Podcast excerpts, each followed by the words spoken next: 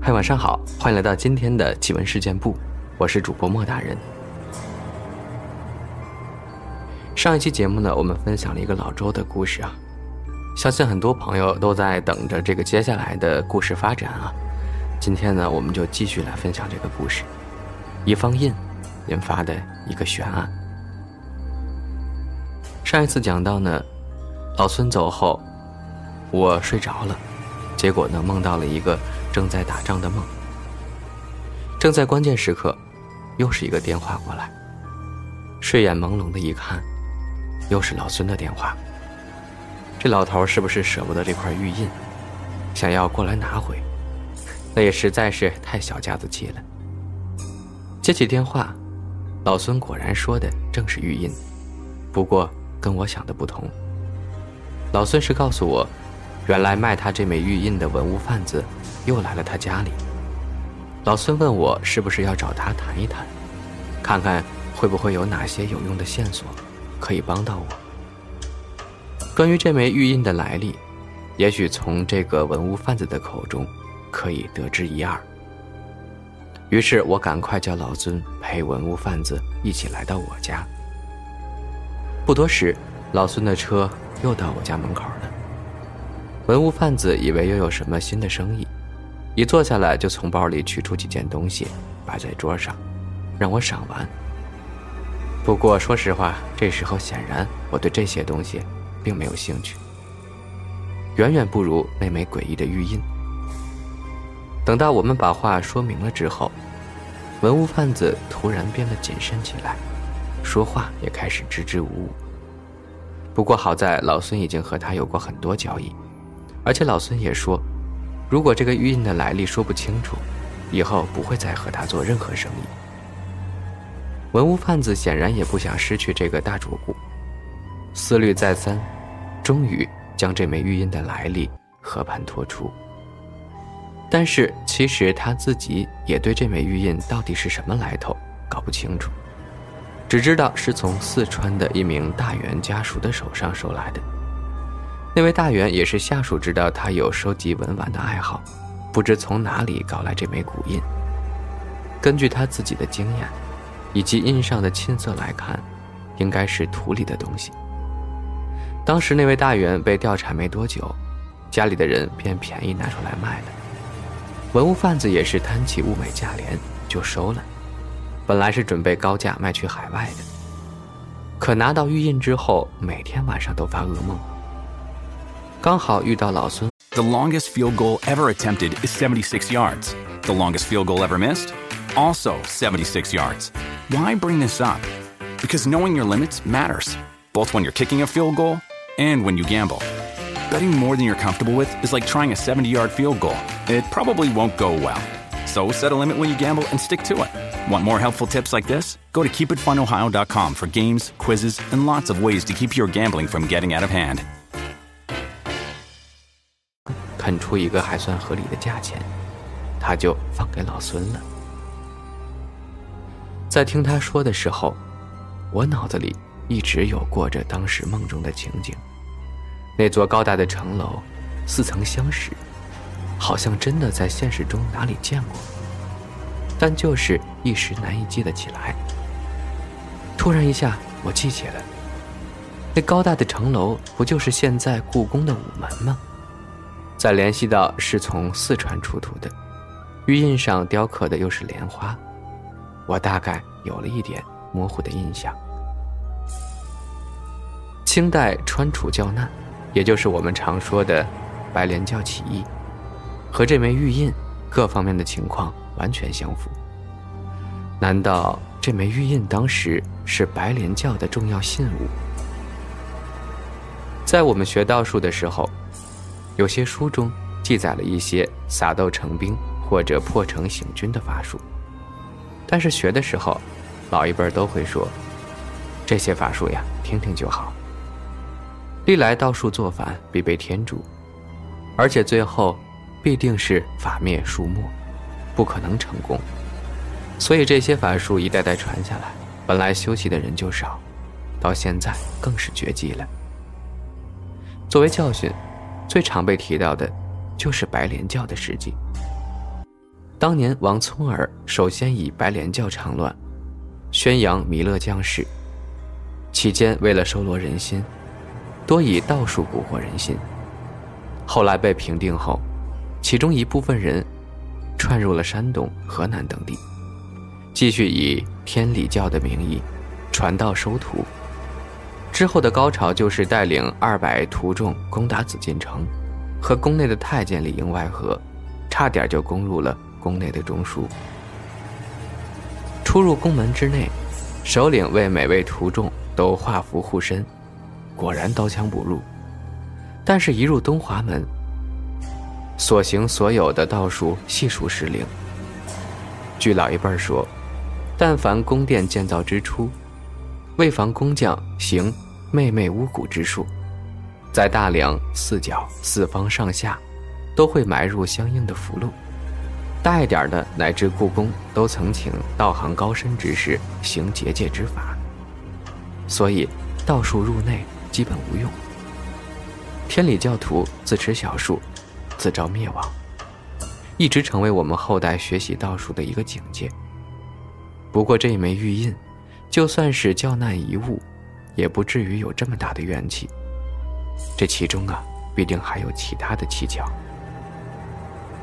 这个时候，那个文物贩子又突然想起了什么。原来这枚玉印在他卖的时候，他记得那个人还说这是古代微雕的精品，当时也没在意。卖了之后，也更把这件事忘了。今天努力的想一想，才又想起了这一茬。微雕，难道这玉印上还雕了什么我们没看见的东西不成？要看微雕，凭我家里自己的放大镜是看不出来的。好在平时常常拿一些玉器去地质所检验，那边应该有放大的仪器。事不宜迟，坐老孙的车，直接开到了地质所门口。按照规定，地质所并不提供放大摄影的服务。但是在中国，人情往往大于规定。大家相守，凡事都好商量。把玉印交给熟人之后，我们就在走廊里等待着结果。不多一会儿，工作人员就拿着一张相片来交给我们。相片上密密麻麻地刻满了小字，虽然时日已久，有些字迹已经换满，不是十分清楚。但是大致还是可以看得清。仔细的读一读，小小的一方印章，在白莲的花间叶间，竟然密密麻麻的刻满了一个个人的名字，不下一二百人。读到最后才知道，原来这枚印章是当年天理教起义失败后，一位天理教徒众拼死保住这枚刻满了教内重要人物姓名的玉印。逃回了四川，之后又多次密谋起义，为教众兄弟报仇。可惜，时不我与，最终都无一成功。晚年刻下这段最后的小序，嘱咐子孙，将他陪葬于地下，生不能成功，死必为鬼相追。一腔的怨气，最终都随了这枚玉印，一起长埋于地下。在这枚玉印上记载的不仅是一个人的悲哀，更是数百人壮志未酬的怨念。姑且不论起义是对是错，这一腔壮志未酬的怨念，已经是通天大地。原本长埋于地下，一切都将归于平静。可谁知道，竟会在一百多年后遇到土夫子，将之重新起出，然后经过多人之手辗转，就到了老孙手上。唉，只能说是造化弄人，姻缘真是不可思议。玉印的来历，经过这么一番折腾，终于是水落石出了。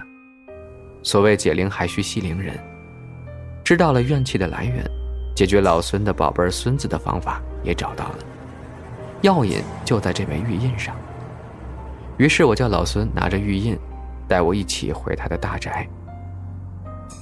回到老孙大宅，他的宝贝孙子还在睡觉呢。看起来我之前的法术还算是奏效。写下几味中药，让他家中佣人采办回来，熬成药汤。一切都准备完毕之后，用一把小刀刮了一点点玉印的玉粉，倒到药汤之内，吩咐老孙：药汤一分为二，一半内服，一半洗身。这样处理过，小孙子就会恢复正常。可是人病好解，这玉印上的怨气就难处理了。百年的怨气不是一朝一夕可以消解的。文玩界也没有退货的规矩。这枚玉印到了老孙手里，能够处理掉就最好了，不然长久辗转于众人之手，时日已久，难保不会出现什么异变。思来想去，只有一个办法可以解决。大半年后，某道观举行大典，这个道观是老孙以他孙子名义捐建的。当天，我和老孙还有老孙的宝贝孙子都参与其中。仪式结束后，我们轮流上香。在老孙带着他的宝贝孙子上香时，小孙子竟然咯咯咯地笑了起来。希望这百年怨气，能够在这袅袅的香烟中，慢慢的消失吧。到此为止呢，这个关于。白莲教玉印的故事就讲完了，希望大家喜欢这个故事吧。接下来的内容呢，我们来分享一下我们听众朋友投稿的故事。这位朋友叫做不瘦到一百斤，不换头像。他说：“莫大人您好，听节目好多年了，但是我晚上不敢听，我是学生党，都在午睡的时候听，一直希望有机会分享自己的经历，这次的经历绝对真实。”让我相信，这世上一定有人类可以感知之外的东西。其实，这位朋友之前也分享过故事啊，我们也分享过他的。我不知道我是不是有阴阳眼，从小我就高度近视，不到必要时刻绝不摘眼镜。直到我大一下半学期时，我因减肥而苦恼，于是选择每晚夜跑，大约十点半到十二点。真的很晚了！不过你的这个网名已经告诉了我们，在我们学校的科技楼那边，因为晚上操场已经关闭了，我只能围绕着科技楼跑步。我在广西，夏天非常炎热，由于出汗，我在跑步时眼镜总是往下滑，于是我就摘掉了眼镜跑步。虽然一切变得模糊，好在晚上没什么人。我肆无忌惮地跑着，就在路过一个草丛的时候，我突然看到一个女生蹲在草丛里看着我，眼睛直勾勾地瞪着，面无血色。是的，我看清了，她的整张脸，甚至她的皮肤，我都看得一清二楚。她离我有一段的距离，按理说这是我的视力范围，绝不可能看清的。我吓得头也不回，就跑回了宿舍，什么都没敢说。第二天白天打听学姐，听说科技楼那边曾有一个女生从二十层跳楼，后脑着地的，血肉模糊，当时血液流了一地，清洁了很久都没有弄干净。我想，如果当时我绕过去以后回头看他，会不会看见他血肉模糊的后脑呢？不敢想象。从此以后，我也不敢在晚上轻易摘下眼镜了，害怕再次看到什么奇怪的东西。